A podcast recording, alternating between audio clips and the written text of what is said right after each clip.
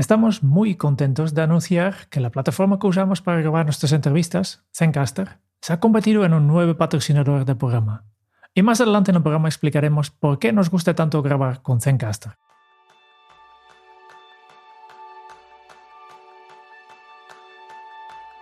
¡Feliz año! Quizá te sorprenda que hoy estemos aquí siendo sábado 1 de enero de 2022, pero nos gustaría darte una sorpresa. Y si nos estás viendo en vídeo, verás que estamos muy bien acompañados. Sí, el uno por el otro y el otro por el uno y por el tercero. Episodio especial primero de año. Eh, una maravilla. No sé quién se le ocurrió la idea, pero qué gran idea. bueno, pues ya sabéis, yo soy Quique Gonzalo, aprendiz en felicitarte el primer día del año para que empieces bien con Kenso yo soy Sangas, aprendiz en cumplir mis buenos propósitos del año nuevo. Y yo soy Raúl Hernández, aprendiz de 2022. Ya ves, tres por el precio de uno y esto no pasa nunca, de hecho no había pasado nunca el estar eh, en vivo los tres juntos. Si nos estás viendo en YouTube, pues verás además que estamos en un sitio, bueno, un entorno, un marco incorporable, eh, que, diría, que diría Lina Morgan. Entonces, eh, es un episodio muy especial y además queremos hacerlo especial por la fecha y, darle este tono que tienen las cosas estas épocas del año, ¿no? De mirar un poquito para atrás, eh, repasar nuestro 2021 y hablar de futuro, hablar de 2022 y nuestros planes para el podcast, para Kenso y para ti también. ¿Cuál es la idea de la sorpresa de hoy? Que nosotros todavía no hemos entrado en 2021, estamos en el parador de Sigüenza haciendo nuestra quedada Kenso anual en la que hacemos la retrospectiva de cómo ha ido el año, de cómo vamos a afrontar el 2022 y queríamos compartir también contigo ya no solo lo que nosotros vamos a hacer, sino qué te vamos a aportar durante este año y una gran sorpresa. Vamos a retomar los retos con uno muy especial, ¿verdad, Jerún? Si puedes anticipar algo para que se quede ahí como anzuelo hasta el final. No sé, no sé. ¿Qué, qué, se me ocurre para el 1 de enero para, como reto? ¿eh? no sé, ¿qué, qué, qué un reto típico para el 1 de enero? No, en total, 2021 eh, ha sido un gran año para Kenzo, básicamente porque hemos ido de 2 a 3. ¿no? Hemos incrementado 50% ¿Qué, es lo que es Kenzo? Estos números son, son, vamos, irrepetibles, un crecimiento del 50%, aunque solo sea, y si miramos volumen, todavía más. volumen físico y volumen. Claro, claro, volumétrico, volumen volumétrico. Bueno, pues la idea de hoy es realizar una retrospectiva de 2021 y también darte las pautas para que tú puedas llevarla a cabo en tu vida por la importancia que mantiene el saber de dónde venimos y entender también la segunda parte, hacia dónde vamos. Y como decía Jerún, el reto va a ser propósito de año nuevo. Pero ya tengas 20, 30, 40, 50, 60 años, va a ser la primera vez, te aseguramos, que cumplas tu propósito, el que te marques de año nuevo, porque lo vamos a hacer a través de un reto que eso llegará justo al final. Así que yo creo que para comenzar, retrospectiva de 2021, ¿cómo os ha ido el año, chicos? Pues eh, no sé si empezar yo, porque voy a empezar un poco dramático, pero para mí 2021 ha sido un año muy, muy intenso en lo personal y, en lo emocional. Lo sigue siendo a día de hoy que estamos grabando y lo seguirá siendo en el 1 de enero cuando, cuando entremos en el año nuevo. Pero bueno, básicamente no tiene, no tiene mucho misterio, que es que me estoy divorciando, mi mujer y yo nos estamos divorciando después de, de 20 años juntos. ¿no? Y, y, eso obviamente es una de esas circunstancias vitales que te remueven en muchos aspectos y cuando hablamos de efectividad y de productividad, pues es una de esas piedras grandes que de repente tienes que colocar. Eh, pero es un proceso, eh, además tiene ese, carácter de proceso, ¿no? De viaje, que me ha permitido también sacar muchos aprendizajes y eso es algo que, en Kenso ya sabes que nos gusta hacer mucho, ¿no? El, extraer aprendizajes de todo lo que nos pasa y ver cómo podemos utilizarlo pues, para seguir creciendo y para seguir haciendo cosas distintas. Y, me gustaría compartir pues, eh, tres aprendizajes con, con poco drama. el primero tiene que ver con la impermanencia. La impermanencia que es un, concepto muy, muy ligado al budismo, ¿no? que viene a decir que todo en la vida pasa, lo bueno y lo malo y hasta la propia vida. Las relaciones pues, empiezan, fluyen y terminan, los proyectos empiezan, fluyen y terminan, la propia vida empieza, fluye y, termina. Y el aprender a vivir en carne propia esa experiencia con algo tan, tan relevante, pues me ha traído mucho ese concepto al, a mi día a día. ¿no? y en vez de vivirlo pues con esa resistencia, que es la tendencia natural humana, ¿no? A, aferrarse y el apego a las, a las cosas, pues me ha, me ha, permitido reflexionar mucho sobre ese desapego, que no significa que te dé todo igual, pero sí que aprender a disfrutar de las cosas mientras duran y a aceptar con naturalidad que dejan de durar y que, y que fluyen. Por lo cual ese aprendizaje de, de, impermanencia, pues para mí está siendo muy, muy tangible, muy real y muy aprovechado. Un segundo aprendizaje vinculado con todo esto tiene que ver con la aceptación radical. La aceptación radical es un eh, concepto que ha popularizado Tara Branch en su libro Aceptación Radical. Ahí no sé, no se buscó mucho la... y, tiene que ver también con, con esa visión de aceptar lo que venga, de no pelearse con las cosas que vienen cuando vienen. El planteamiento que también es muy, muy budista tiene que ver con ese pensar que mucho del sufrimiento que vivimos tiene que ver con que nos resistimos a que la realidad es como es y no como nos gustaría que fuera. Eh, entonces, vinculado con ese concepto anterior de impermanencia, es como, bueno, pues oye, lo que viene eh, hay, que, hay que vivirlo y además hay que vivirlo de forma plenamente consciente, porque uno de los eh, riesgos que tenemos en la vida es resistirnos a las cosas que no nos gustan, intentar apartarlas, intentar no mirarlas, y el otro riesgo es que nos enganchemos a ellas. Que, oye, pues eh, ante el duelo, ante la pena, ante la rabia, ante cualquier eh, tipo de emoción que pueda surgir, pues nos quedemos enganchados ahí y, no permanezcamos. Y el concepto de aceptación radical implica aceptar todo lo que venga, pero sin engancharse a ello. Entonces, el, el aprender a vivir pues un proceso como el que yo he vivido, estoy viviendo, es obviamente un torbellino en muchos aspectos emocionales, logísticos, mm, afectivos, en fin, de, mil colores. Y el poder pasar por todas esas etapas viviéndolas con, naturalidad y con, con, entereza y sabiendo que nacen y, fluyen y desaparecen, pues también es un aprendizaje y una forma de llevar los altibajos de la vida que a todos nos van a, venir en un momento u otro. Entonces, eh, impermanencia, aceptación radical, y un tercero, y me voy a poner un poco moñas, pero, pero tiene que ver con. gustan los moñas. Lo sé, lo sé, por eso me habéis fichado. No. tiene que ver con, con el amor, con el amor y su, sus formas cambiantes.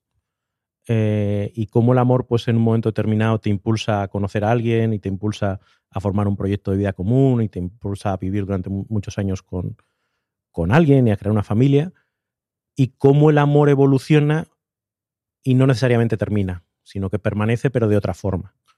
Y, en este proceso que yo estoy viviendo, pues sigue habiendo mucho amor evolucionado, pero es un amor que nos ha permitido hablar con mucha honestidad, nos ha permitido tratarnos con mucho respeto a lo largo de, obviamente estas cosas no pasan de un día para otro, sino que son muchos meses de conversaciones y de situaciones y demás.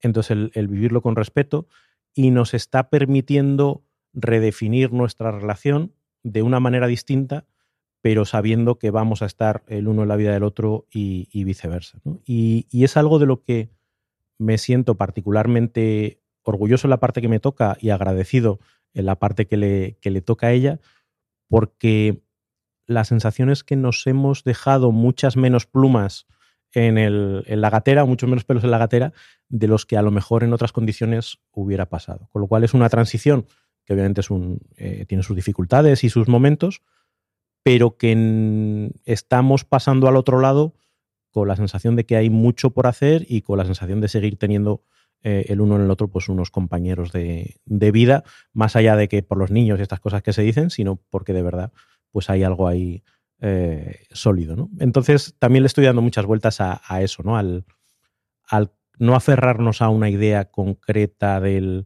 del, amor que tiene que ser así, así, asado, sino también aceptar la fluidez de ese amor y, aprender a adaptar nuestras vidas a los distintos eh, momentos. Y no sé yo si tenía que haber empezado yo, porque claro, he, he, marcado un tono que ahora a ver, que esto como lo... Pero francamente mi 2021 ha tenido mucho que ver con, con esto y, y obviamente pues pasa a 2022 en un momento de, redefinición, de renacimiento, de impulso, de pues eso, de nueva etapa. Eh, entonces, eh, esto que suele decirse de que eh, las fechas, los solsticios, ¿no? los cambios de, periodo son como momentos de corte y de, pues en mi caso tiene un, matiz especial donde el 2021 y el 2022 no se van a parecer mucho, pues por, por necesidad, vamos. Pero tres grandes aprendizajes, la impermanencia, aceptación radical y amor, que esto lo podemos aplicar tanto al día a día personal como profesional. Dos cuestiones, Raúl, que yo creo que para la oyente o el oyente que esté ahora mismo preguntándose si merece hacer una retrospectiva. Estamos en 1 de enero. Para ti, ¿cuál es el beneficio de haber hecho una retrospectiva de tu año? Y la segunda, ¿cómo te planteas el proceso para, qué preguntas te haces para poder realizar esa retrospectiva?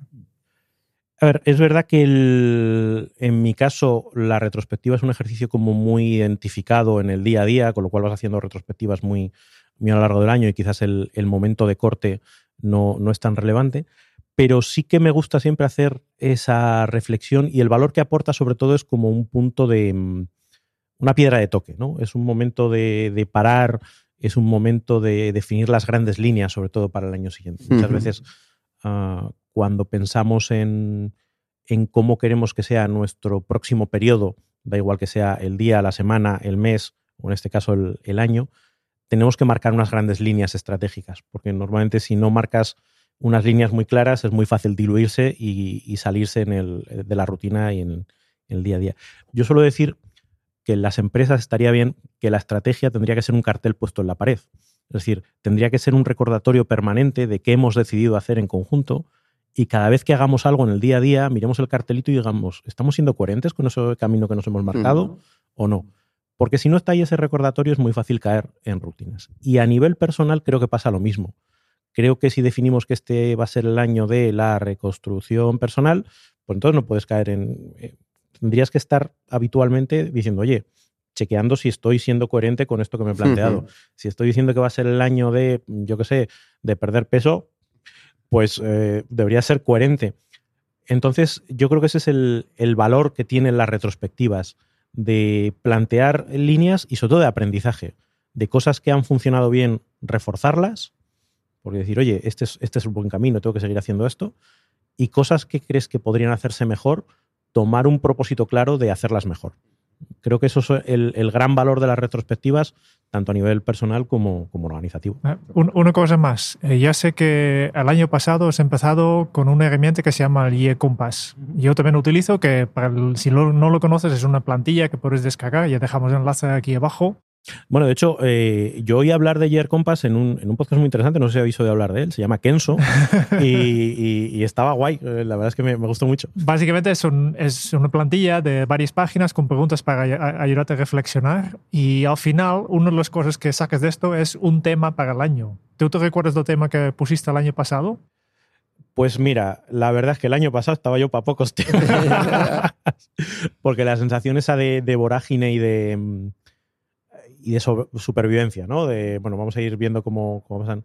Pero, por ejemplo, sí que recuerdo la, de hace dos años, me propuse como cuatro grandes temas. Y uno de ellos tenía que ver con, con el humor, es decir, el ser consciente de mi, de mi grumposidad, ¿no? de, de, lo gruñón que puedo llegar a ser eh, y cómo es importante aceptar la relación con los demás pues, con, otro, con otro humor. Otro de los elementos tenía que ver con eh, generar relación. Pues, como soy introvertido, tengo tendencia a al cocooning, ¿no? Que es un término del que hablábamos ayer, ¿no? Pues esa tendencia, oye, yo me hago bolita, me quedo en la cama y que sea lo que, lo que tenga que ser. Y, y, ese eh, punto también estaba ahí, ¿no?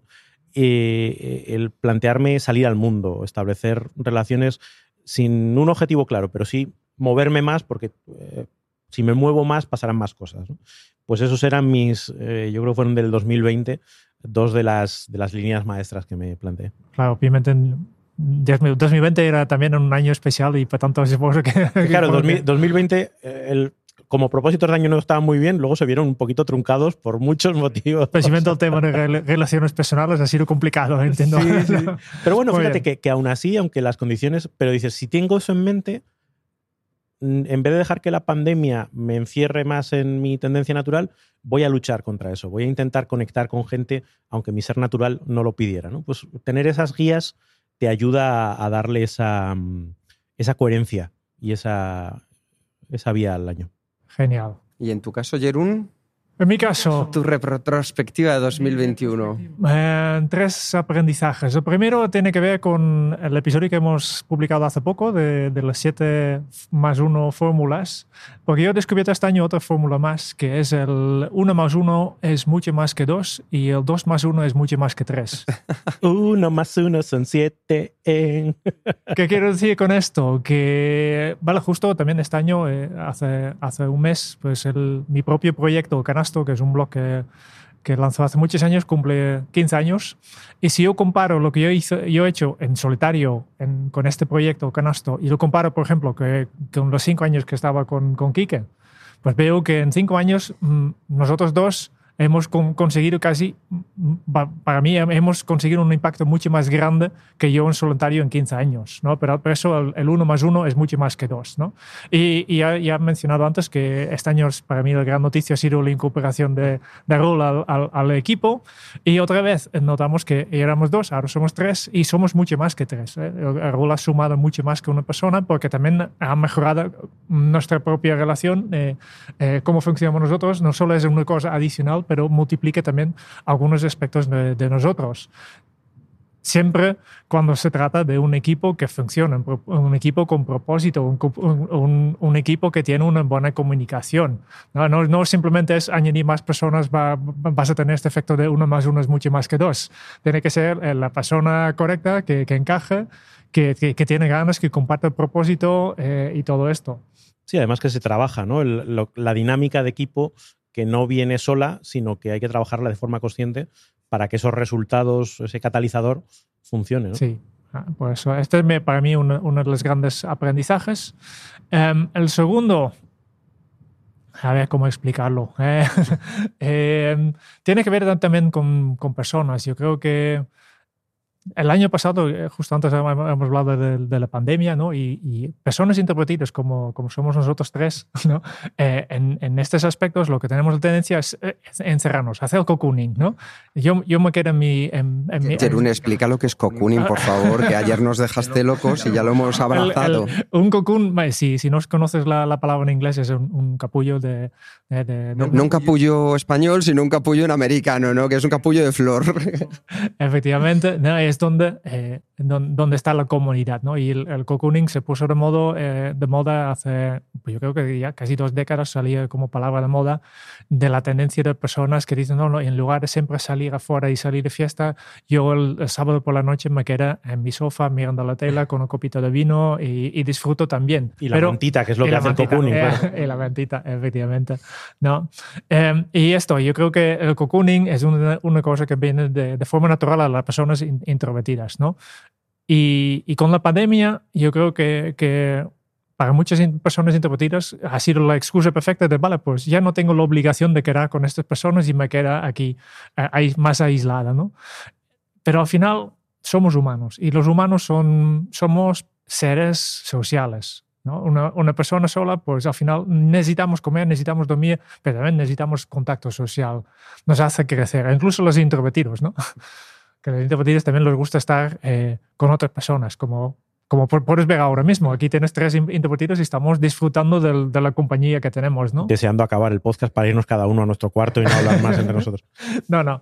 Eh, y, y yo creo que para mí este año, eh, después de la pandemia, ha sido el año mm, de forma consciente intentar, hey, yo tengo que cuidar estas relaciones, no puedo desconectarme de todo. Hay personas aquí que, que me quieren y, y que yo les quiero también y tengo que, que- que- realmente trabajar estas relaciones. ¿no? Este para mí es un gran aprendizaje. Yo necesito a estas personas, yo, yo necesito estar pendiente de ellos para que ellos también puedan estar pendientes de mí. Hmm. Y este me lleva directamente al tercer aprendizaje, que es un poco de, vale, para una persona introvertida, este puede ser un poco, poco más incómodo, ¿no? Pero claro, al final eh, la vida para mí está justo, la, la- la- la parte buena de la vida está fuera de la zona de, de confort. ¿eh? Por eso, para mí la tercera aprendizaje es eh, que hay que aprender a estar cómodos fuera de, de- de- de tu zona de confort. Hay que, hay que ser cómodo de, de salir de vez en cuando y hacer cosas que tal vez te, te dan un poco de aspecto, como quedar en persona con unas personas que, eh, que habitualmente ves por pantalla, ¿no?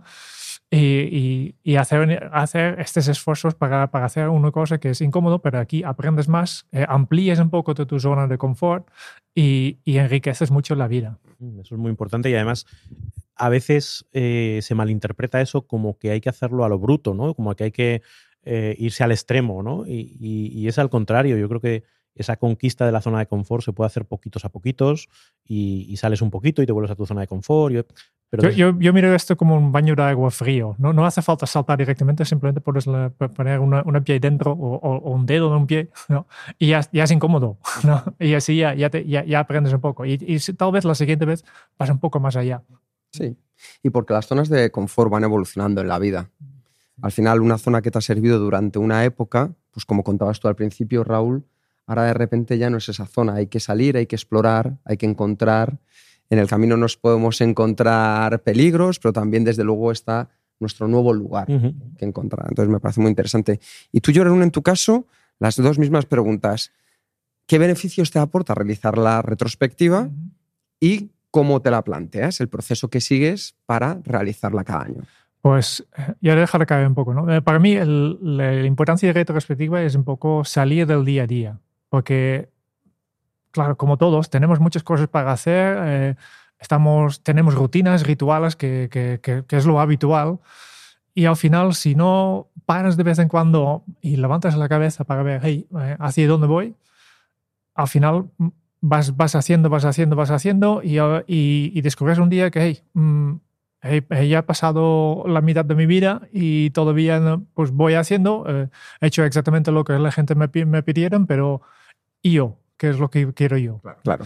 Y para mí esta es la importancia de, de vez en cuando, no hace falta hacerlo cada año, también por hacerlo mm, al momento que a ti te gusta más. Eh, y cada semana o cada mes o cada... Es igual, o una vez cada cinco años, me es igual. Pero yo creo que hay mucho mucha valor en, en, esto, en pagar un momento de tu vida, mm, tomar un poco de distancia y, y mirar un poco desde, desde fuera de ahí. Eh, intento ¿no? salir de tú mismo y, y, mirar con una cámara desde fuera de cómo es mi vida. Claro. Y, este es un ejercicio. ¿Y cómo hacerlo? Pues ya he dejado que, a mí me ha gustado esta la plantilla del, del Y Compass de hace años que, que, lo estoy haciendo, que simplemente son buenas preguntas. Y, y, yo siempre digo que para tener buenas reflexiones, para tener buenas ideas, simplemente tienes que hacerte buenas preguntas. Y estas preguntas no tienes que inventarlo tú, lo puedes copiar. ¿No? Ya sabéis todos, yo soy vago, ¿no? No, no, no tengo tiempo ni ganas de, de, pensar en buenas preguntas. Yo voy, voy capturando, a veces encuentro buenas preguntas, tengo una lista de buenas preguntas para hacerme pero en este caso el, el Compass ya tiene una serie de preguntas y, si quieres, si hay una pregunta que no te guste, las saltas, no, no hay ningún problema, no es ningún... Pero es una plantilla que a mí, a mí me encanta y, cada año yo creo que en este podcast explico lo mismo. es que tiene mucho valor, porque yo creo que es una, una reflexión guiada eh, y yo creo que las instrucciones mismas te lo. Dice aquí lo, lo, importante es el proceso, tu proceso de reflexión. Estos son solo excusas que te damos para que, para que lo lances y es verdad que hay, hay preguntas que te, te remueven, ¿no? Te incomodan. Ah, esto no lo había pensado nunca, ¿no? Pues, e, ese ratito en el que te pones a pensar en eso que no habías pensado nunca es un rato interesante de, de introspección y de, y de iluminación a veces, ¿no? Te da claves muy interesantes de tu vida. Y para volver a la pregunta que yo te hizo el, sobre el, el, tema del año, eh, este año pasado, el año pasado cuando, cuando hice todo el ejercicio me salí con una palabra que es equilibrio, que es un poco lo que estaba buscando en este año, ¿no? Y, lo hice justo junto con, mi mujer y, hemos cogido la misma palabra juntos y, y en, bastantes conversaciones nos hemos vuelto a este concepto de ahí, eh, pero no estamos buscando el equilibrio. ¿no? Y, y, sabiendo ya que la vida es un desequilibrio constante, pero es que, es que es, a veces yo al menos tengo la tendencia de, de entrar en un proyecto a tope y, y apagar todo, todo lo demás. ¿no? y, y, justo en este, en este año, teniendo claro este, este concepto ahí, el tema de este año es buscar el equilibrio. De, tal vez no tengo que entrar tanto en este proyecto y, y también dedicar un poco de tiempo a, a, a los otros proyectos o a las otras cosas que, que tengo pendientes. Es como un recordatorio, ¿no? Como un mandarín, ¿no? Que te puedes incluso esa parte interesante de compartirlo y de, y de, hacer una especie de compromiso público pues, con las personas que tienes cerca o incluso más público, ¿no? Como, como aquí en, entre amigos.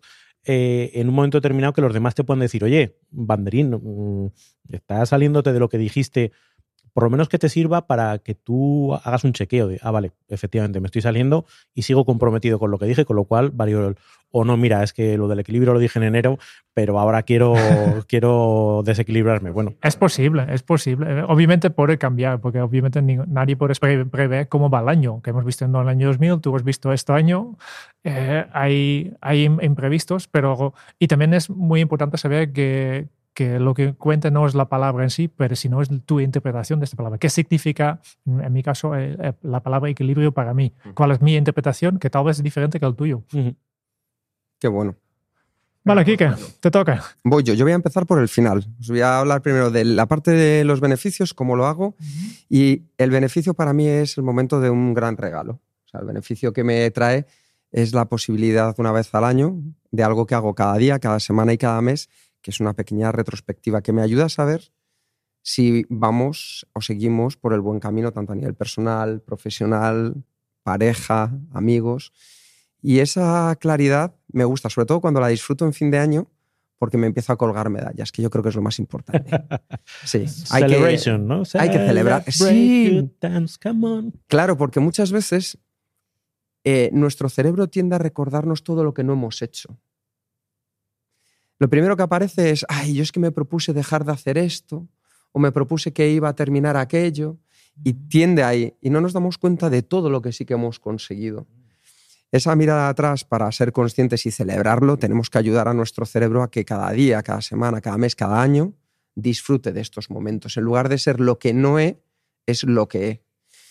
Y eso para mí es beneficioso porque hace que comiences el año más limpio. Es como si de repente, em, yo siempre lo digo, dejas el escritorio limpio por la noche después de haber trabajado para que el día siguiente, cuando empiece de nuevo tu jornada, esté como te gustaría encontrarlo en lugar de que estén papeles del día anterior que están ahí todavía reconcomiéndote la cabeza. Entonces ya con lo que ibas a empezar. Y el proceso, en mi caso, varía un poco. A mí me gusta dibujar, pero esto se puede hacer. Soy pésimo dibujante. Pero, no son dos cosas que tengan que ir relacionadas. Efectivamente, pero me gusta dibujar. Pero se puede hacer con dibujos, se puede hacer escribiendo. Y es escribir quién era aquí que el, el 1 de enero de 2021 y quién es Quique el 31 de diciembre de 2021. Lo mismo se puede hacer con un dibujo, que también es muy visual, o con imágenes, o con fotos. Recotamos revistas, sí. Entonces, esa potencia visual, dices, sigue siendo la misma persona, pero ¿qué ha pasado en todo este, en todo este camino? Y me da mucha potencia para entender cuáles han sido los... Yo me intento fijar en los dos, tres aspectos fundamentales, porque ya en cuanto vas a más, se diluye todo, se diluye la potencia. Después dices, es que este año me han pasado 15 cosas maravillosas, seguro que sí, pero ya empiezo un poco también a priorizar. Pero si solo me pudiera quedar con tres, ¿cuáles serían? Sean buenas, sea, negativas, pero son aprendizajes siempre de los que quiero sacar algo.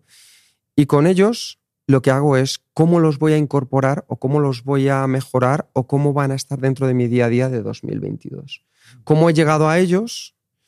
y cómo los voy a seguir manteniendo, utilizando en mi 2022. Eso me dice, oye, hay cosas que han sido muy potentes que te van a ayudar a 2022, aparte de que descubras otras cosas nuevas.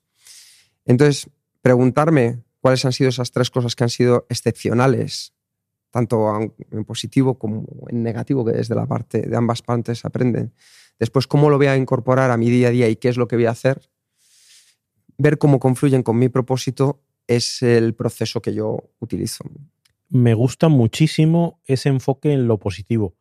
Me recuerda aquel concepto del, boli verde, eh, no sé si recordáis, ¿no? que tenemos tendencia a que cuando corregimos un examen o cualquier cosa, lo que hacemos es sacar el boli rojo para señalar todo lo que está mal, en vez de señalar con el boli verde, esto está guay, esto está guay, esto está guay. Y claro, el impacto que genera en cualquiera, incluso en uno mismo, cuando señalas con el boli verde, no tiene nada que ver. Y, es una sensación de impulso, de crecimiento, de bienestar, de nadar a favor de corriente, que, que jo, me parece muy chulo. Me pasaba el otro día, estaba, yo suelo escribir diario, ¿no? y digo, me estoy dando cuenta que tiendo a escribir en el diario las cosas que me han frustrado, que me han no sé qué. Digo, tengo que hacer un esfuerzo más consciente de destacar las cosas que han ido bien, que me han gustado, donde me he comportado. Digo, porque si no parece que vengo aquí al muro de las lamentaciones eh, a, darme de cabezazos. Digo, entonces me ha gustado muchísimo el, enfoque de, incentivar lo bueno y de, y de soplar las brasas buenas, porque es como que el fuego arde con más, con más potencia. Recuerdo que hace poco Neil Gaiman contaba el, escritor del cómic de Sandman o de eh, Persepolis, el escritor American Gods, contaba una cosa muy interesante y era una metáfora acerca de una presa. Una presa en la que el agua va llegando y se va estancando. El agua vieja es la primera que va a salir. Dice, claro, si tú en el momento que de repente abres la presa, tienes que tener claro que el agua que va a salir primero es esa agua que ya lleva más tiempo, que a lo mejor por eso está más sucia. Y de repente dices, claro, si estas son las primeras ideas que me salen y son malas y son negativas, dices, pues cierro otra vez la presa.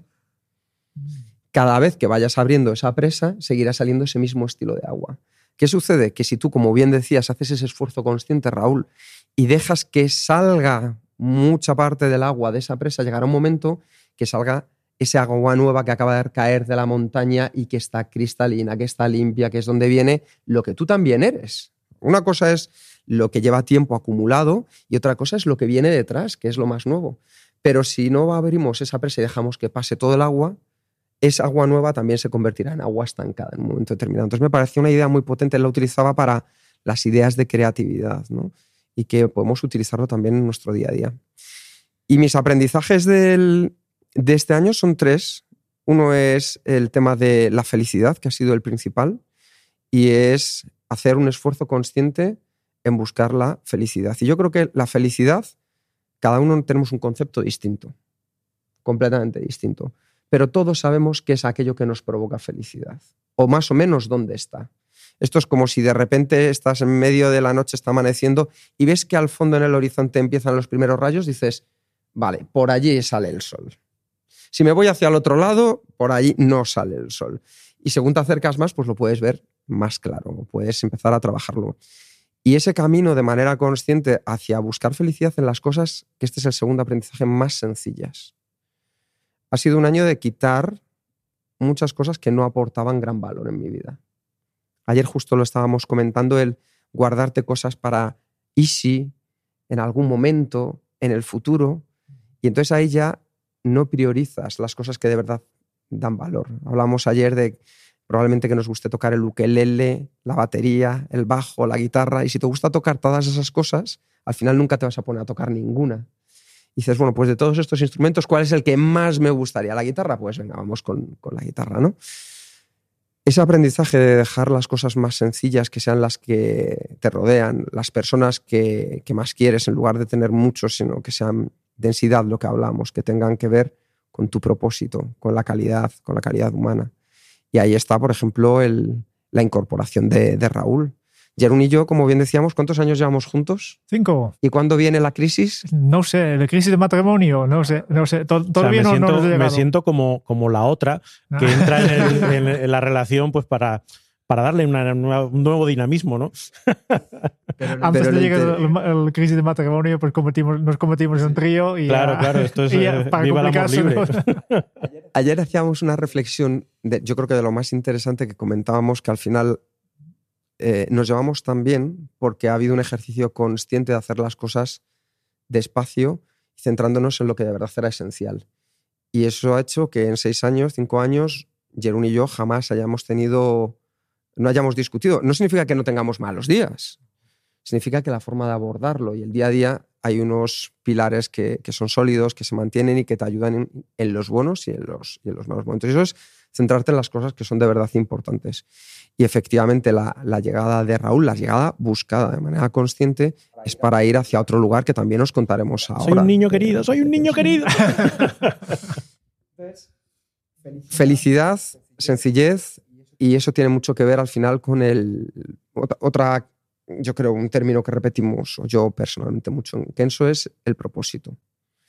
Que a mí me permite ir por la vida con mayor tranquilidad y seguridad en, en lo que estamos haciendo. Y eso, esta mañana recibía un correo de una multinacional con la que habíamos trabajado esta semana, que decían que habían terminado maravillados. Dice de lo que habéis transmitido, de cómo lo habéis contado, de los aprendizajes que se ha llevado la gente. Y yo creo que eso está en el propósito de Kenso y en el propósito de cada uno de nosotros, que la gente, cuando asisten a nuestros talleres, a las sesiones de coaching, se vayan maravillados, encantados, o cuando tú estás escuchando ahora mismo este podcast, que digas, es un buen rato. Por las razones que tú quieras. Oye, pues porque te gusta salir a caminar y nosotros estamos aquí y somos amables, o porque estás pensando en tu equipo de trabajo y dices, ¿cómo puedo aplicar yo algo de lo que están contando estos chicos en mi día a día? O simplemente porque te hacemos compañía yo creo que está ahí la esencia de, lo que transmitimos nosotros tres en Kenso. Y yo creo que es eso, eh, felicidad, sencillez, propósito. Parece que es una cosa fácil, pero a mí me ha llevado 42 años de vida llegar a un año en el que no ha habido relativamente nada excepcional, pero probablemente ha sido de los años más felices de mi vida. Entonces, es un grandísimo aprendizaje. Muy bien. Esto ha sido Nueve píldoras en uno. Nueve píldoras en una, cerca de una retrospectiva. Vaya año, vaya año. Si que sumamos eh, eso, que como uno más uno no son dos y no son más y no sé qué, al final un montón de aprendizajes condensados.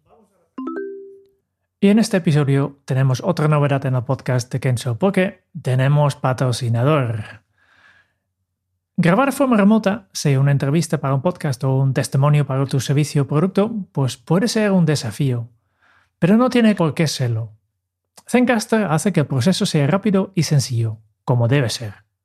Que ya sabes que nosotros somos perfeccionistas en cuanto se trata de la calidad de lo que producimos. Y por eso, antes de lanzar el primer episodio de este podcast, hemos investigado realmente docenas de aplicaciones y servicios para la producción del audio. Y hemos elegido a Zencaster por dos razones principales. Primero, Zencaster es muy fácil de usar. Y esto es importante para nosotros porque no queremos complicar la vida de los entrevistados de podcast que a veces no son tan conocedores de la informática ni de grabación de audio. Y con Zencaster no hay que instalar ninguna aplicación, porque funciona directamente desde el navegador. Todo lo que tienen que hacer nuestros invitados es hacer clic en el enlace de invitación, y nosotros nos encargamos del resto. Y la segunda razón por que hemos elegido a Zencaster es la calidad de audio. Aunque pueda haber problemas de conexión a Internet, siempre conseguimos la máxima calidad de audio porque, a diferencia de las plataformas de videollamadas, Zencaster graba la pista de audio localmente en el ordenador de cada participante de la conversación. Nosotros queremos que tú también tengas esta misma experiencia fácil que nosotros para todo el audio y vídeo que quieres grabar de forma remota. Y por tanto, si vas a zencaster.com, que este es Z-E-N-C-A-S-T-R.com,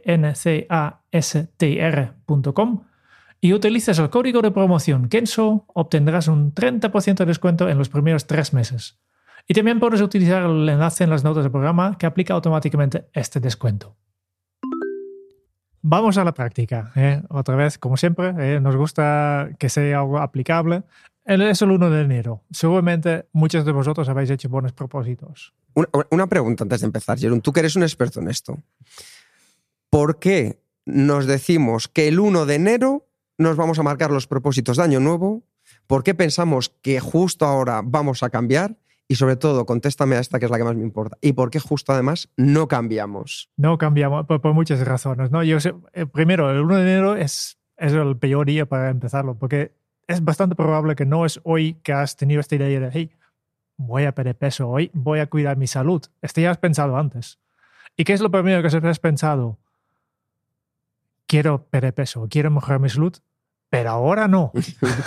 Has empezado ya con excusas, ¿no? Y este para mí es un, un, aspecto. Pero este ya no podemos cambiar, ya estamos el 1 de enero, ya estamos aquí. Y por tanto, si todavía tienes estas ganas de hacerlo, primero una pequeña estadística que yo, creo que ya he compartido algunas veces en, en, el podcast, de todas las personas que, que se plantean hacer buenos propósitos, primero el 75% no empieza. ¿no? Por tanto, el único, el primer, primer paso de acción es, hey, comprométete. Este año sí o sí vas a empezar. No digo terminar, ¿no? Este es el segundo.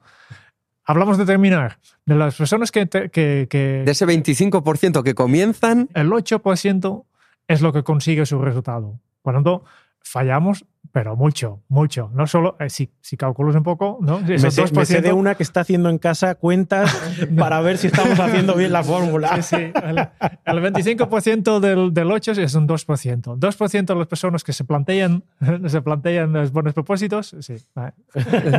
He calculado antes. Te hemos dado unos segundos aquí para que lo pienses. No, no. Y, y, y hay varios, varios problemas aquí. ¿no? El primer problema es efectivamente porque empezamos con excusas. Por tanto, si estás escuchando esto ahora y, y, y, tenías esta idea, pues deja de excusas. Hoy va a ser el día. No, no vas a esperar hasta mañana. Hoy mismo vamos a empezar. O sea que lo del lunes empiezo tampoco funciona, ¿no? No, no, no, no. Ya, ya. ya ¿no? Este es el uno. Y para eso lo que vamos a hacer es volver a retomar los retos mensuales de Kenso. ¿Por qué? Pues porque nos lo habéis pedido. Eh, dentro de varias de las líneas estratégicas que ahora os comentaremos que hemos hecho en Kenso, vamos a dejar de lado algunas para centrarnos y continuar en otras que os han gustado mucho, por ejemplo, el tema de los retos. Entonces, este primer reto vas a tener el enlace en las notas para que te puedas descargar tu plan de acción. Es decir, te vamos a llevar hasta el paso ya último en el que ya lo tienes que dar tú. O sea, ya no, ya no te podemos levantar de ya, la silla ya no podemos actual. ir directamente Raúl, Jerunio y yo a tu casa. A... O sea, no. si, quieres, si quieres y nos contratas para eso, sí. Pero si no solo con el podcast, no. Entonces, el reto, ¿cuánto va a durar? 28 días. Ya sabéis, ¿eh? Que 28 días, que lo dice siempre de 28 días que cambiamos esto, no. Pero, ojo, el reto va a ser no que consigamos nuestro propósito de año nuevo, sino que lo pongamos en marcha durante estos primeros 28 días. Que demos esos primeros pasos que nos ayuden luego durante el resto del año a terminar el camino. Aquí tal vez discrepo un poco. Venga. Yo creo que, que sí que es posible. Yo, yo, creo que un año es, muy, es mucho tiempo. Vale. Es mucho tiempo. Y por, una de las razones por que fallan tantos buenos propósitos para todo el año es que pensabas, vale, pues yo tengo que perder 10 kilos el 31 de diciembre de este año. Como es muy lejos, no me motiva demasiado. Y este hemos visto también en la, en la entrevista que hemos publicado hace poco con Beatriz Crespo, ¿no? Que, que pensar en grande no motive. Necesitas algo más pequeño. Por tanto, vas a hacer buenos propósitos, pero no para el año. Vas a hacer un buen propósito para estos 28 días y lo vas a conseguir. Venga, ¿No? me parece una excelente idea, Jerún. Este es lo cambio. Lo vamos a hacer un poco más pequeño. Esta es la, la, para mí la parte más, más importante. No, no, no, no hace falta eh, perder 10 kilos en un año, 25 kilos en un año. No, no. Vamos a perder un kilo medio, dos kilos este mes y lo vamos a conseguir. Y después ya, ya puedes, puedes continuar con otro reto. O si quieres mejorar la salud, pues vas a un día a la semana al, al, al gimnasio. Jerón, ¿por qué estás mirando fijamente a Raúl? No sé por qué. Dice, no no tengo dolor, perder lo peso tengo y me mira, me mira. Yo no quiero. Me parece excelente. Entonces, ¿cómo lo vamos a hacer, Jerún? ¿Qué, qué, cuáles son los pasos que vamos a seguir? Y sobre todo, ¿cómo pueden descargarse también el plan de acción cualquiera de los oyentes que se quiera comprometer? Ya conocéis el chiste, ¿eh? La diferencia entre implicarse y comprometerse, que es el de los huevos fritos de desayuno con bacon. Para hacer huevos fritos con bacon, la gallina se implica y el cerdo se compromete. Así que tú decides si te implicas y dices esto qué bonito es, como me gustaría, o te comprometes y dices voy a hacerlo. Esto lo podíamos actualizar a las migas al pastor que te has desayunado esta mañana Esta aquí, mañana. Que, que donde también había una gallina y había también un, Un poquito de cerdo. Sí. Claro, claro. vale, el primero, efectivamente, compromiso. ¿Qué, qué necesitas para compromiso? Un propósito. Propósito. ¿Para qué? Siempre es el, el primer paso. De, hey, ¿Para qué quieres perder peso? ¿Para qué quieres mejorar tu salud? Y, y, mira dentro de tú, porque, el, porque me dice mi, mi pareja no vale, porque no, Claro. es, no es suficiente. Bueno, depende de la pareja, también te lo digo. pero- Pero ti- tiene que, que- que salir de dentro y tienes que hacerlo tuyo. Sí. Y aquí hay un punto que yo creo, Jerún, que es muy interesante y es tener claro cuál es la expectativa. Es decir, no te pongas 28 días a el propósito que sea lo que te hayas marcado si de verdad no te compensa. Y para eso lo mejor que puedes hacer es, volvemos al ejemplo que estamos hablando de perder peso.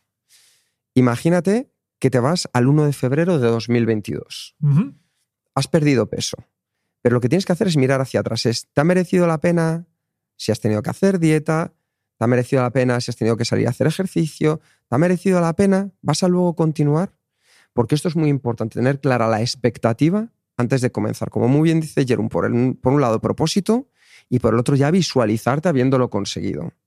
Sí, y, y esa parte que tiene que ver más con comprometerse con el proceso más que con el resultado, porque a veces el resultado no depende de ti o tiene un decalaje mayor o lo que sea. y, no está bajo tu control, pero sí está bajo tu control.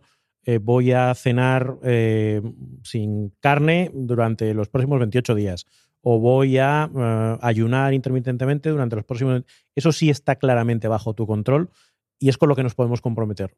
Probablemente pierdas peso, porque hay cierta correlación, pero no estás seguro de que el resultado se vaya a conseguir, pero el proceso sí que está bajo tu, mano. Yo creo que aquí también, eh, Bob, al, la entrevista que hicimos Beatriz, que deja claro, muy, muy, claro una cosa, es que intenta también disfrutar el proceso. Claro. Si tú, para perder el peso, tú te visualizas comiendo un, lechuga todos los días, y, no, te gusta la no lechuga. te gusta la lechuga, pues sí, con mucho autodisciplina puedes mantenerlo durante 28 días. Pero a partir de entonces vuelves muy rápidamente al anterior porque estás haciendo.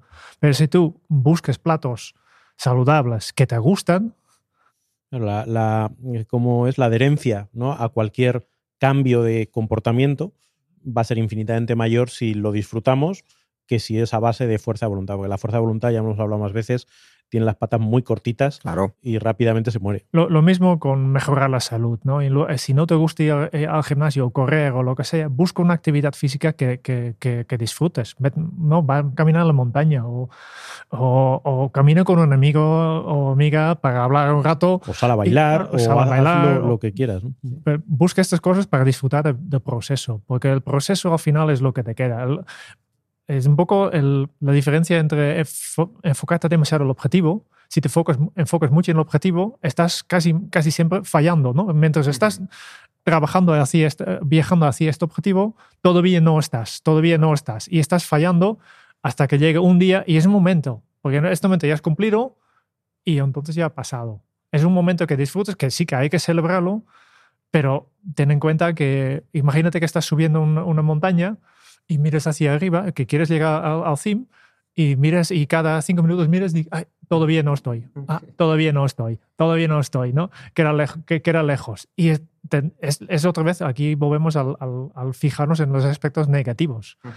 Mientras es mucho más fácil de, de, de, fijarte en los, en los puertos positivos. Hey, había avanzado, mira hacia atrás, hey, había avanzado en esta montaña 100 eh, metros más, he subido tantos metros, ¿no? Y disfrutar este proceso. Y entonces al final, si continúas avanzando, si disfrutas del proceso, al final vas a, vas a llegar al fin y más allá. Recopilamos entonces. Tener un propósito claro, es decir, preguntarnos para qué. La expectativa, es decir, ponernos en el momento que la hayamos conseguido y ver si nos ha merecido la pena mirando hacia atrás y también luego mirando hacia adelante para ver si vamos a continuar. Disfrutar del camino a pequeños pasos, es decir, que esto es importante. Ninguno piensa en este hobby que tú haces como nadie. Tricotar, tocar la guitarra, dibujar, escribir. Yo estoy convencido que cuando tú comenzaste a hacerlo, los garabatos que hacías, comparado con las obras de arte que haces ahora, a que no te autoexigías en ese momento. Pues yo creo que aquí es lo mismo, ¿verdad? Sí, sí, sí. Em, y, después pensar en pequeño. ¿No? ya hemos pensado en la grande, pensar en, en, medio grande, pensar aquí en, el 1 de, febrero de cómo estás, pequeño en, pequeño. No nos complicamos mucho la vida, pensar, queremos mucho, pero al final si queremos mucho, fallamos mucho.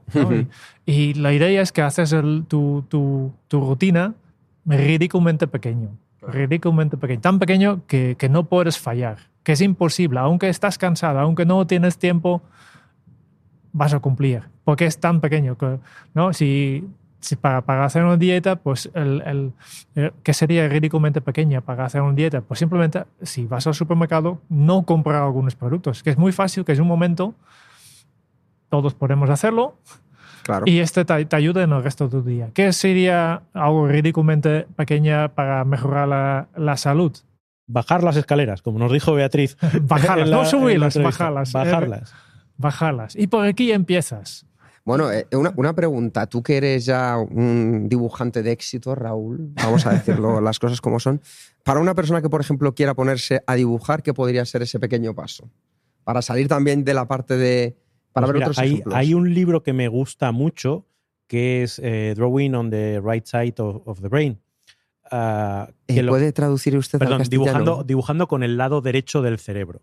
¿Vale? La tesis es que estamos habituados a que nos enseñan a dibujar pues siguiendo unos patrones y hay que medir y hay que no sé qué, entonces como que es... Perspectiva. Claro, entonces como que la barrera de entrada es muy alta. Y esto lo que, sin embargo, te dice es que tienes que aprender a dibujar lo que ves y de una manera muy libre y se trata de ir entrenando el ojo. Entonces tiene una serie de ejercicios muy sencillos y muy llamativos. Por ejemplo, intenta replicar este dibujo dándole la vuelta al dibujo original. Entonces, como que pierdes la perspectiva de lo que estás dibujando y lo único que ves son líneas y formas.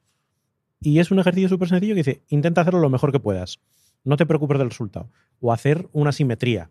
Estas simetrías que parecen una cara, pero si lo ves desde fuera parecen una copa. Y oye, pues dibuja a un lado y luego intenta replicar simétricamente eso. Claro, ya no estás intentando hacer un retrato de tu hija, que obviamente eso tiene un nivel de dificultad muy elevado, que el primer paso es muy... No, estás haciendo garabatos. O intenta hacer un dibujo sin levantar la, mm, eh, la punta del lápiz del papel. Entonces dibuja lo que quieras, pero sin levantar. Son pequeños dibujos que van entrenando tu coordinación oculomanual, que luego todo eso son microhabilidades que acaban derivando en el dibujo. Pero el primer paso es tan sencillo y tan divertido que no genera ese, ese rechazo. Entonces, eh, los ejercicios que propone este, este método, este libro, son en ese sentido muy asequibles y te van metiendo poquito a poco en el camino, incrementando la dificultad, pero claro, vas construyendo sobre lo que ya has ido construyendo previamente. Jerún, ¿y tú a una persona que, por ejemplo, su propósito sea ser un poco más productiva en este año, ¿cuál es un paso pequeño, sencillo y que le haga feliz? Antes de esto, eh, hay otro ejemplo que me gustaría añadir a lo de dibujar, ¿no? Porque yo, yo sigo una persona que se llama Patrick Grown, que hace un año que también quería mejorar su capacidad de dibujar y, y su microacción, su, su, su pequeño eh, rutina era para la mañana cuando estaba tomando su café, cada día dibujaba su taza de café. Y como dice, el mismo objeto cada día, pues en, en 28 días podía ver prácticamente cómo iba mejorando su, su estilo, ¿no? que es el mismo objeto, el mismo dibujo, pero cada, cada día un poco mejor, ¿no? Y así es una pequeña, pequeña forma para, para empezar con esto. Sí, además no requieres eh, sacar bártulos, no sé qué, no sé qué, es el ratito de desayuno, ni siquiera, ni siquiera es más tiempo, es en vez de ver Instagram, pues haces un dibujito. Haces un dibujito y, y obviamente eh, si, si miras un poco el proceso es curioso, porque primero enfocas un poco más en la parte técnica, después empiezas a hacer más, más dibujos más creativos, y, porque claro, al final eh, hacer exactamente el mismo dibujo cada día aburre, ¿no? Sí, o, vas apreciando detalles que el primer día no veías, ¿no? La sombra, la curvatura, no sé qué. Mm. Ahora, em, para ser más, más, más productivo, el, primer, el, primer, el primer paso eh, yo creo que em, tiene mucho que ver con, con esto. ¿Por qué no haces una eh, una pequeña pregunta de, retrospectiva al final del, día, ¿no? Eh, o, al inicio del día, como para ver cómo, cómo he hecho ayer y, detectar una pequeña cosa que vas a hacer diferente hoy. Perfecto, o sea, son cosas sencillas, ya veis que en cualquier aspecto que nos marquemos podemos encontrarlas, que las vamos a disfrutar, que son tan ridículamente sencillas que sería absurdo no hacerlas, ¿verdad? 30 segundos para dibujar una taza de café o para, para preguntarte, hey, eh, ¿qué voy a hacer diferente mañana? 30 segundos todos tenemos. Aunque estamos súper cansados, aunque tenemos el día a tope, 30 segundos, si, si, encuentras 30 segundos para abrir el Instagram, también tienes 30, 30 segundos para hacer esto. Fenomenal. Y entonces, a partir de ahí, ¿cómo continuamos, Jerún? Vale, eh, si no, sé si te has dado cuenta, pero estamos revisando eh, en secreto un modelo que nosotros tenemos que se llama modelo retos, que ya dejamos también enlace al, al, al, episodio entero que, que, explicamos todo esto.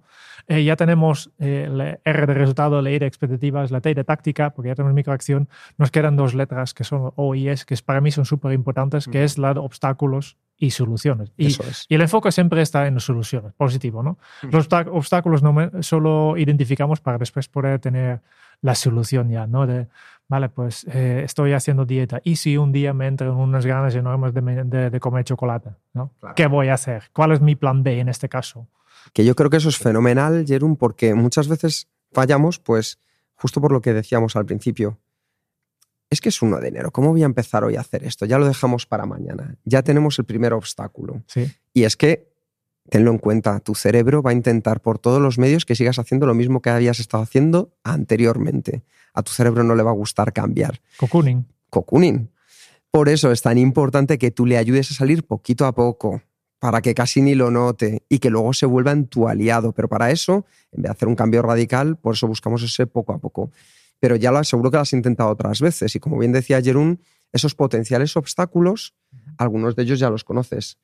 Salir a correr, pues sabes que te puedes lesionar, que un día no te apetezca, que un día haga lluvia. Hace frío, hace, mucho, hace mucho frío. Aquí en Sigüenza nos queremos decir el frío que hace, estamos como pajaritos. Pero es un entorno maravilloso. Eh, para cada uno de esos aspectos ya podemos buscar una solución. Para el día que llueva, pues a lo mejor me quedo haciendo ejercicios de alta intensidad en casa. Para el día que no me apetezca, oye, pues a lo mejor salgo a correr y llamo a mis compañeros. O para el día que esté lesionado, tengo preparada ya una tabla o identificado una persona que es la con la que voy a trabajar, un fisioterapeuta, una fisioterapeuta que me pueda ayudar en el día a día. Entonces, esos potenciales obstáculos ya le estamos dando a nuestro cerebro las potenciales soluciones para que no se queden ellos. Porque si no tienes estas soluciones, lo más probable es que al primer obstáculo, aunque más previsible que sea, tu cerebro dice, ah, hoy no puedo, qué pena. No tengo instrucciones para esto hoy no puedo y lo vas dejando, ¿no? Y, claro, especialmente que en momentos que ya estás cansado, que, que ya no, no, te encuentras bien, eh, siempre buscamos la, la, vía más, más fácil. y, claro, y en este caso, si ya tienes un plan B, ya tienes tus soluciones preparadas, la vía más fácil es hacer esta otra cosa, porque ya tienes pensado, ya tienes tu, tu, cerebro, ya tienes instrucciones. Cuando pase esto, voy a hacer esto. Y además habrás diseñado tu entorno para que eso sea lo más sencillo, habrás hecho fácil la solución que quieres imponer y difícil la que, la que no quieres que suceda. En fin, todo, todo un sistema de cambio de comportamiento que tenemos que aplicar a nuestro propósito. Y vamos a añadirle una pequeña ayudita, que esta es muy buena, y es, cógete un calendario de enero de 2022 y vete marcando todos los días que hayas cumplido esa pequeña acción. Ya, lo dejamos en plan de acción también, este calendario. si no tienes ninguno... No te podemos hacer la vida más fácil, por favor. Más fácil ya no se puede. Queremos eliminar todos los obstáculos. Y esa es la idea, que tú vayas marcando y así tengas un compromiso, como decíamos antes, visual también. Y otra forma que tú puedes ayudarte para conseguirlo día a día es por las mañanas, cuando te levantes, lo primero, escribe en un post-it, en una hojita, en tu diario, donde tú quieras, a lo que te comprometes hoy para cumplir este propósito y tenlo visible. ¿Por qué? Porque tu cerebro cuando vea que está ahí, que está permanente y que tú te has comprometido, va a convertirse en tu aliado y te va a ayudar a dar esos pasos para hacerlo posible. Tenlo visible también por los demás. No hay nada que motive más que, que, tienes dos hijos pequeños que están a casa y saben que tu papá o mamá está, está jugando un juego de, de no romper la cadena y, y, y me motive todavía más de no fallar, porque tú sabes, el día que me fallo, mis hijos van a decir, eh, Mamá, en el calendario hoy no has puesto la crucecita de la cadena, has roto la cadena. no, ahí, la presión externa es, es fundamental. Oye, tenemos ahí eh, este primer reto del de, 2022 que no va a ser el único, porque uno de los propósitos que tenemos nosotros con, con el podcast o con el proyecto de Kenso para los próximos meses es esto, es recuperar esa visión de los retos, eh, primero como una forma de incentivar pues, eh, el, cambio y la aplicación práctica de lo que hacemos, y como una forma también de interactuar más contigo que nos está escuchando, con, vosotros. Es uno de los de las líneas que tenemos eh, marcadas y que nos parece importante, porque no nos gusta esa sensación de productor de contenido, consumidor de contenido, sino es más una cuestión de estamos juntos en esto. Eh, y, es un tipo de contenidos que queremos introducir. ¿Qué más cosas nos hemos planteado eh, para este año? Sí, yo creo que siguiendo el hilo de lo que decía Raúl, una de las cosas más curiosas que nos pasaba es que la gente piensa que nosotros nos dedicamos al podcast. y en verdad nosotros... Parece, que, parece que sí, pero es, es, un medio para llegar a vosotros. Nosotros lo que hacemos es trabajar con, con empresas, multinacionales muy grandes desde eh, Iberdrola, Repsol, a empresas más pequeñitas, familiares, de todos los tamaños con los que trabajamos procesos, proyectos, talleres que tienen que ver desde la efectividad, la comunicación, los procesos de aprendizaje. Trabajo en equipo. Trabajo en equipo, los offsite. Y entonces queremos que lo sepáis también, cómo nos ganamos la vida más allá de, esto del podcast, que era un poco la excusa puntual, nuestros procesos de coaching a nivel individual, que es cierto que muchos oyentes estáis con nosotros y es una cosa que, que nos encanta saber que os está ayudando y bueno, el feedback eh, lo estábamos ayer compartiendo entre nosotros y yo creo que no podía ser más maravilloso y os, os lo agradecemos que confiéis en nosotros para vuestros procesos a nivel individual, de equipos y de empresa. Sí, que esto no es algo que de repente nos vayamos a convertir en una teletienda. Nuestro objetivo sigue siendo compartir ideas y, conocimiento, pero sí que probablemente haremos mención a estas cosas de una manera más regular y de una manera más, más habitual. De hecho, si, si habéis prestado atención aquí, que en algún momento de lo que ya él vino con la lección bien aprendida, y, pero eh, hacíamos la reflexión de que a veces parece que nos da vergüenza decir que hacemos esto y, no debería, porque creo que lo que hacemos y lo que aportamos y cómo lo aportamos es que tiene mucho valor. Y el otro día lo, reflexionábamos cuando decíamos, oye, viendo lo que hay por ahí y gente que hace las cosas, en fin, más, más regularmente y no tiene ninguna vergüenza en salir al mundo, y nosotros que hacemos las cosas razonablemente bien y siempre con margen de mejora, pero oye, con un contenido sólido, con unas habilidades eh, sólidas y con, y con un delivery o con una, con una entrega también sólida, y parece que nos da vergüenza. Digo, chico, pues tenemos que, sobre todo porque nuestro objetivo es seguir haciendo esto durante mucho tiempo y que nos permita compartirlo, no solo por el bien del mundo y el tuyo que nos está escuchando, sino también por el nuestro propio, que nos permita seguir haciendo esto en vez de hacer otras cosas menos satisfactorias para nosotras, para nosotros y que aportan menos valor al, mundo. Entonces, eso es algo que, dejaremos caer y, y, digo, no nos vamos a convertir en la teletienda, pero oye, de vez en cuando tenlo en cuenta y ya sabes, si, si quiere contar con nosotros, eh, no será difícil. hazlo, como el equipo, hazlo Es que estaba intentando acordarme cómo era, pero ya el Alzheimer me va. Si tiene algún problema, quizás pueda contratarlos. sí, yo, creo que esto tiene que ver con nuestro propósito. Nosotros, como Kenso, queremos ayudar a la máxima cantidad posible de profesionales y, y organizaciones a vivir la efectividad para ser más feliz. Este es nuestro objetivo, ¿no?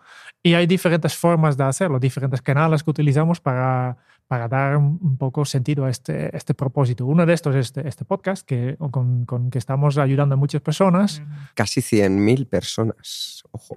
Muchas, muchas. Y, y, hay, hay, personas que escuchan cada, cada vez y, y tiene y apliquen las cosas que explicamos y aprenden de esto, pero no, sinceramente, yo, yo, también escucho muchos podcasts, pero no es la mejor forma de aprender una nueva habilidad o lo que sea, ¿no? A veces hace falta que alguien te coja por la mano y diga, hey, déjame ver cómo te organizas. ¿no? Esto es una cosa que podemos hacer. ¿no? Eh, que hay diferentes formas de ayudar a las personas que sean más eficaces. Y claro, hay una, yo creo que hay una forma que te encaja en ti. Por tanto, ofrecemos diferentes maneras de ayudar a las personas con diferentes precios también y que cada uno pueda elegir cuál, cuál encaja mejor. Si tú dices, bueno, pues yo simplemente con los podcasts ya me estoy bien, nosotros la mar, la mar felices, ¿no? ¿no? No puedes hacer ningún favor más grande que ser oyente de este podcast. Pero si tal vez no, no sabías que, hey, tal vez necesitas eh, un, poco, un, servicio que va un poco más allá. Que tenemos que. Eh, y para esto también tenemos servicios. Sí, yo creo que estaríamos de acuerdo los tres que si fuéramos ricos de cuna o ricos de lotería, eh, estaríamos encantados de hacer todo esto como misión eh, eh, altruista para el mundo. Lo disfrutamos y... Pero no siendo así, aunque parezca que este castillo sea nuestro, no lo es, no lo es. No, son las oficinas de Kenso. Pues, bueno, pero yo creo que pues ya os hemos contado un poco hacia dónde va parte de la estrategia de, de 2022 de Kenso, que es seguir teniendo la posibilidad de, pase lo que pase, tener el podcast como punto de acceso cada semana. Vamos a seguir comprometidos con un episodio semanal. Cada jueves a las 8 de la mañana.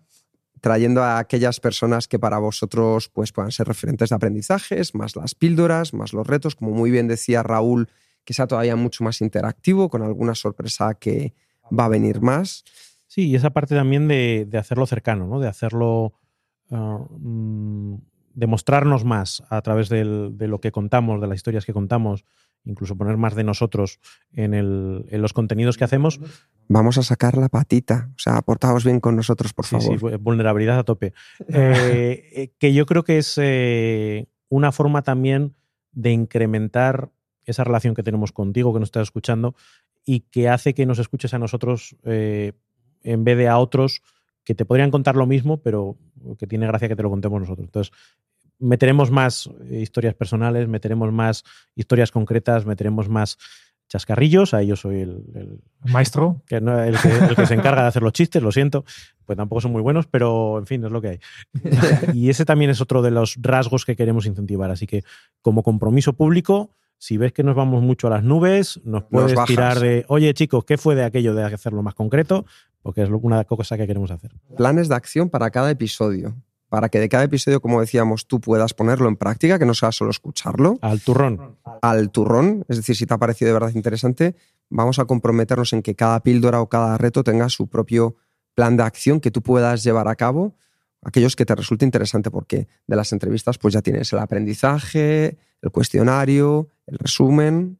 Y Jerún, Vale, va- hablando de esto, ¿no? vamos a la, a la acción, a hacernos accionable. Y yo creo que la primera acción que, que vamos a pedir de vosotros, de, que está, de primero, el compromiso, compromiso de, hey, estos buenos propósitos, vamos a hacerlo y vamos a empezar hoy. Hoy con un pequeño propósito, propósito para este 28 días, eh, hazlo más pequeño. Y, y por qué no publiques directamente en, en tus redes sociales, lo que sea, cuál va a ser tu, tu compromiso, tu, tu, tu objetivo para este reto, cuál va a ser el propósito, el buen, el buen propósito que vas a hacer. Y pon el hashtag eh, reto Kenso. Sí, o, nos, o nos mencionas a cualquiera de, de nosotros, eh, Raego, arroba Raego, eh, yo en Twitter o Instagram. arroba Enrique Gonzalo. Y arroba Jeroen Sangas, que es lo más complicado. Por tanto, mejor eh, arroba Vikenso. Y con eso vamos a recopilar todos, que lo podéis dejar en la plataforma desde la que nos escuchas, en YouTube, en la propia página de Kenso, donde tú quieras. en tu propio blog. en tu propio blog, pero que haya un compromiso que desde hoy lo tengas escrito o que nos mandes una foto. Si es que nos puedes escribir, estamos ahí, info.kenso.es y nosotros nos vamos a encargar de seguirte, de ayudarte, de empujarte a que puedas conseguir ese reto. y de utilizarte para nuestro próximo episodio como caso de éxito. Como caso de éxito siempre, bolígrafo verde para reforzar lo positivo. De cómo la gente pasó de ser solo el 2% a ser el 80% por lo menos ahí. Así es. Vale, yo creo que ya vamos a terminando. Y queremos dar las gracias al patrocinador de este programa, Zencaster, la herramienta perfecta para grabar en remoto con la mejor calidad posible de audio y vídeo.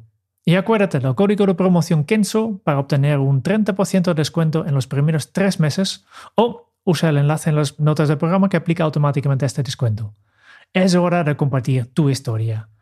Muchas gracias Encaster por facilitarnos la vida con esta plataforma tan fácil de usar y por patrocinar este episodio de nuestro podcast. Muchas gracias por escuchar el podcast de Kenso. Si te ha gustado, te agradeceríamos que te suscribas al podcast, lo compartas en tus redes sociales o dejes tu reseña de 5 estrellas para ayudarnos a llegar a más oyentes. Y si quieres conocer más sobre Kenso y cómo podemos acompañarte a ti, tu equipo o tu organización en el camino hacia la efectividad personal, puedes visitar nuestra web kenso.es. Te esperamos la semana que viene en el próximo episodio del podcast de Kenso donde Raúl, Quique y Jerún buscarán más pistas sobre cómo vivir la efectividad para ser más feliz. Y hasta entonces, ahora es un buen momento para poner en práctica un nuevo hábito Kenso. Y este aprendizaje lo he tenido que sacar de internet, pero en 1972, un comando compuesto por tres de los mejores hombres de la efectividad personal fueron encarcelados por un delito que no habían cometido. No tardaron en fugarse de la prisión en la que se encontraban recluidos. Hoy, buscados todavía por el gobierno, sobreviven como formadores de fortuna. Si tiene usted un problema y se los encuentra, quizá pueda contratarlos. Hasta dentro de muy pronto. Y si no sabías qué era esto, Eres demasiado joven. búscalo. Eres muy joven. Os queremos. Hasta dentro de muy pronto. Feliz año 2022 para ti. Disfruta. Chao, chao. Chao.